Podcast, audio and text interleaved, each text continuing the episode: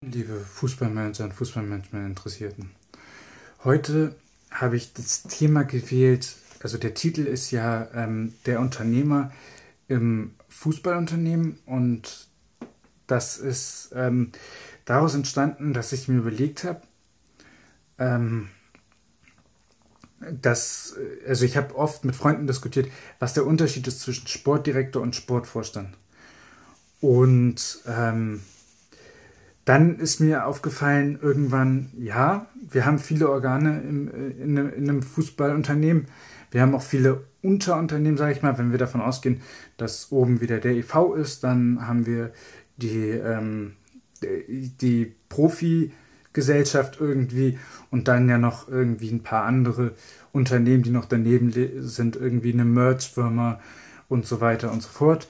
Da gibt es ja noch einiges, was man sich daneben noch aufbauen oder was einige Vereine sich da aufgebaut haben.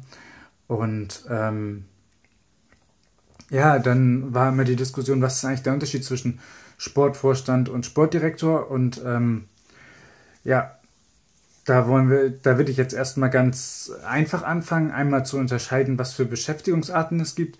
Ähm, meiner Ansicht, also das, ich weiß gar nicht, wo ich es her habe, aber es gibt natürlich die, die ähm, Selbstständigen und die Unternehmer.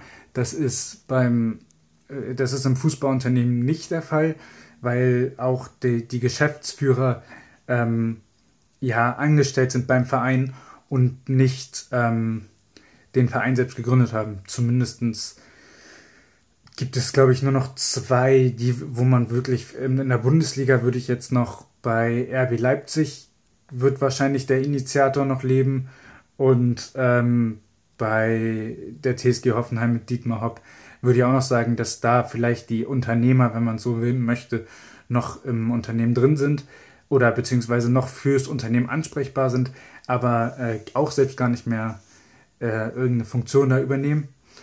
Und äh, bei den anderen ist es so, dass die Gründer oder die Initiatoren, die das vor 100 Jahren ins Leben gerufen haben, ich weiß nicht, ob es da noch irgendwer, irgendwen Überlebendes gibt. Auf alle Fälle äh, kann ich mir das aktuell nicht vorstellen und ähm, dementsprechend müssen da andere das Unternehmer, die, die unternehmerische Aktivität übernehmen und ähm, dafür haben die jetzt alle schöne Gesellschaftsformen, die das dann äh, auch weitertragen sollen. Ähm, wenn ich mir das jetzt aber angucke, dass wir haben oben den EV, da ist das höchste Organ die, Mitglied, äh, die Mitgliederversammlung. Ähm, ja, jetzt können wir uns das mal ausmalen, wenn die Mitgliederversammlung dann ein unternehmerisches Denken für die Profiabteilung implementieren soll. Das, also auf einer Mitgliederversammlung, wenn wir dann fragen, wofür wollen wir stehen, da werden extrem viele unterschiedliche Antworten kommen. Dann damit kriegt man keine Marke kreiert, damit kriegt man kein, keine, keine Spielidee hin. Ähm, damit kriegt man, man wird sich auch nicht mit, mit, der, mit den Mitgliedern auf eine Vision einigen können. Ähm, glaube ich zumindest. Und dementsprechend äh, die, die, mit, die Mitgliederversammlung als einziges Organ für, ähm, um, um Vision zu besprechen, ist ein bisschen wenig, auch weil die Mitgliederversammlung einmal im Jahr ist. Wenn man jetzt seinen Visionär ähm, einfach mal sich vorstellt, man hätte den Visionär, der über den Tellerrand schaut und so weiter, würde man einmal im Jahr sehen, sein, das ist dann ein bisschen wenig. Und das ist dann auch ein bisschen wenig fürs, für den Input und dann wird es halt sehr operativ. Ähm, oder wird, wird sehr viel äh, operative, operatives, also das, das die, die, tägliche Arbeit wird dann sehr in den Vordergrund gerückt und nicht mehr, äh, und strategisch gibt es dann, dann nichts mehr. Also gucken wir, ähm, haben wir jetzt festgestellt, alle sind angestellt, alle sind, ähm, äh, naja, zumindest ein Sportvorstand, ein Sportdirektor sind, sind Manager. Für mich ist auch der Trainer ein Manager. Ähm, und äh, wenn wir uns jetzt mal die Aufgaben angucken, zeitlich gesehen erstmal würde ich unterscheiden. Der Trainer ist eigentlich dafür da, immer das dass das Produkt überhaupt produziert wird, nämlich dass die Spieler, die, die Abteilung Produktion, das Fußballspiel kreieren und möglichst erfolgreich zumindest. Ähm, das heißt, der Trainer ist, der, ist ein wöchentlicher Manager, einfach ausgedrückt, der wöchentlich sein, seine Ergebnisse liefern muss und dementsprechend auch wöchentlich be, be, ähm, bewertet werden kann. Dann haben wir den Sportdirektor. Der Sportdirektor hat äh, verschiedene Aufgaben, aber vor allem ist es immer sehr auf eine Saison spezialisiert. Ähm, also eher so den, die operativen Aufgaben ähm, und auch eher im, im, im Finanzbereich. Also der, während der Trainer das Sportliche macht, das Produkt kreiert, sorgt der ähm, Sportdirektor für, die, für, für, den, ähm, für die Ressourcen, also für die Spieler zum Beispiel und, und regelt das Finanzielle. Und dementsprechend ist mit den beiden im sportlichen Bereich erstmal im Management technisch äh, operativ ausgesorgt. Und dann gibt es noch diesen Sportvorstand, der in der Geschäftsführung sitzt, ob er Geschäftsführer Sport heißt, ob er Sportvorstand heißt. Im Prinzip ist ja der Unterschied zwischen Vorstand und Geschäftsführer. Der eine ist Führer einer, also Geschäftsführer einer GmbH und der andere ist beispielsweise Geschäftsführer einer Aktiengesellschaft. Dann ist halt Vorstand. Riesenunterschied oder eines TVs. Ein TV hat auch einen Vorstand. Also Riesenunterschied, das ist unglaublich. Ähm und ähm, dementsprechend, wenn der Sport, dementsprechend ist jetzt die Frage, was, was sind dann die Aufgaben eines Sportvorstandes? Äh, ich habe schon äh, eingeleitet, dass wir ja äh, jemanden suchen, der in die Zukunft guckt oder beziehungsweise der auch unternehmerisch tätig wird.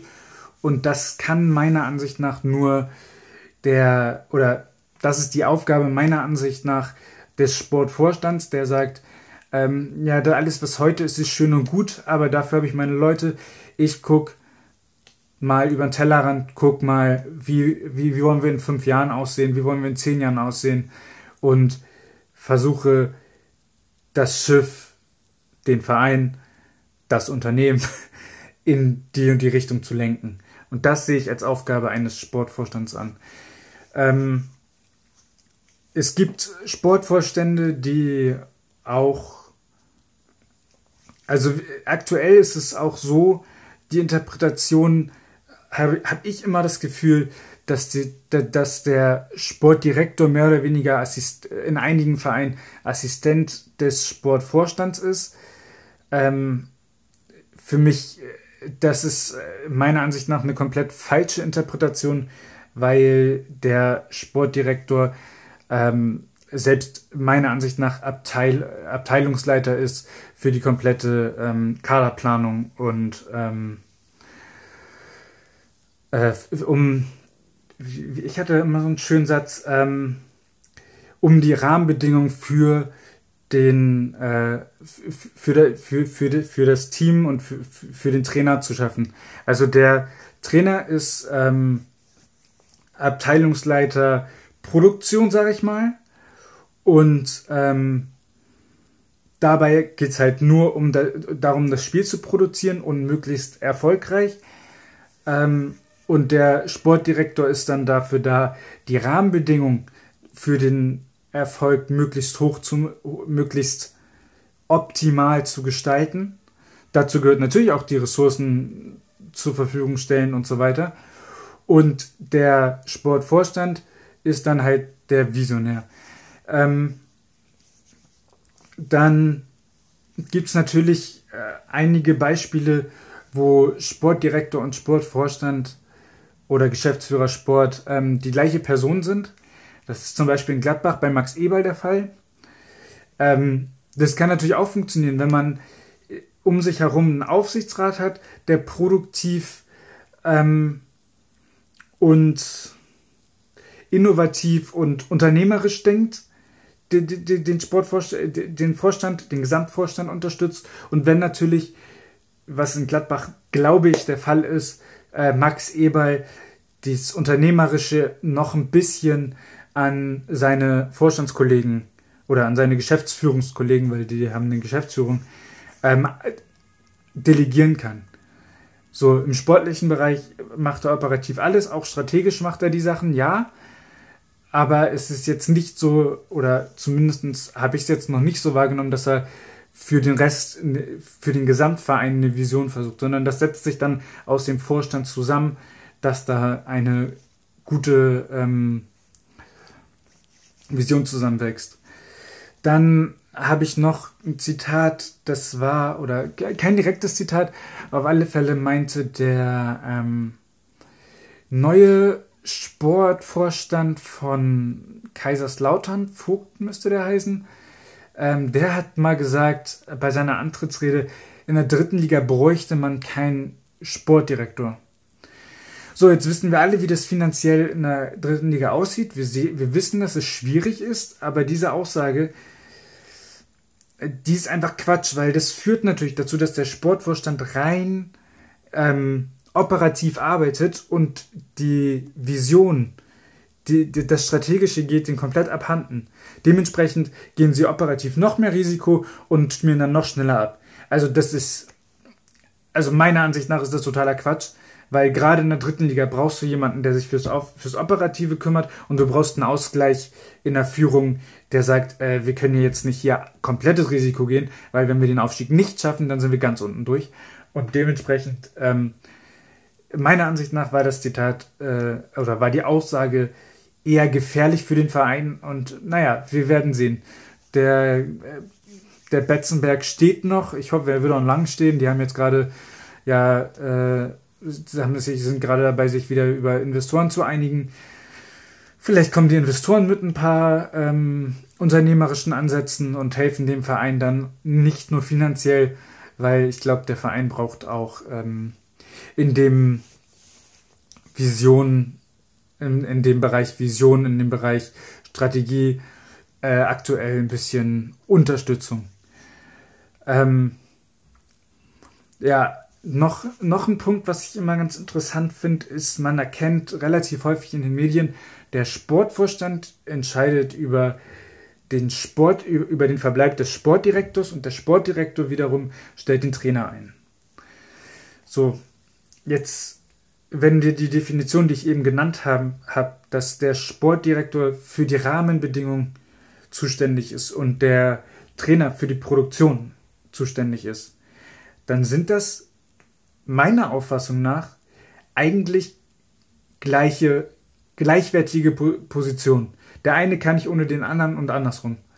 Und trotzdem gibt es da irgendwie noch so eine Diskrepanz, beziehungsweise der Sportdirektor stellt den Trainer ein und ähm, das ist aktuell der Fall. Ich verstehe es noch nicht. Wenn ihr es versteht, äh, schreibt es mir gerne in die Kommentare.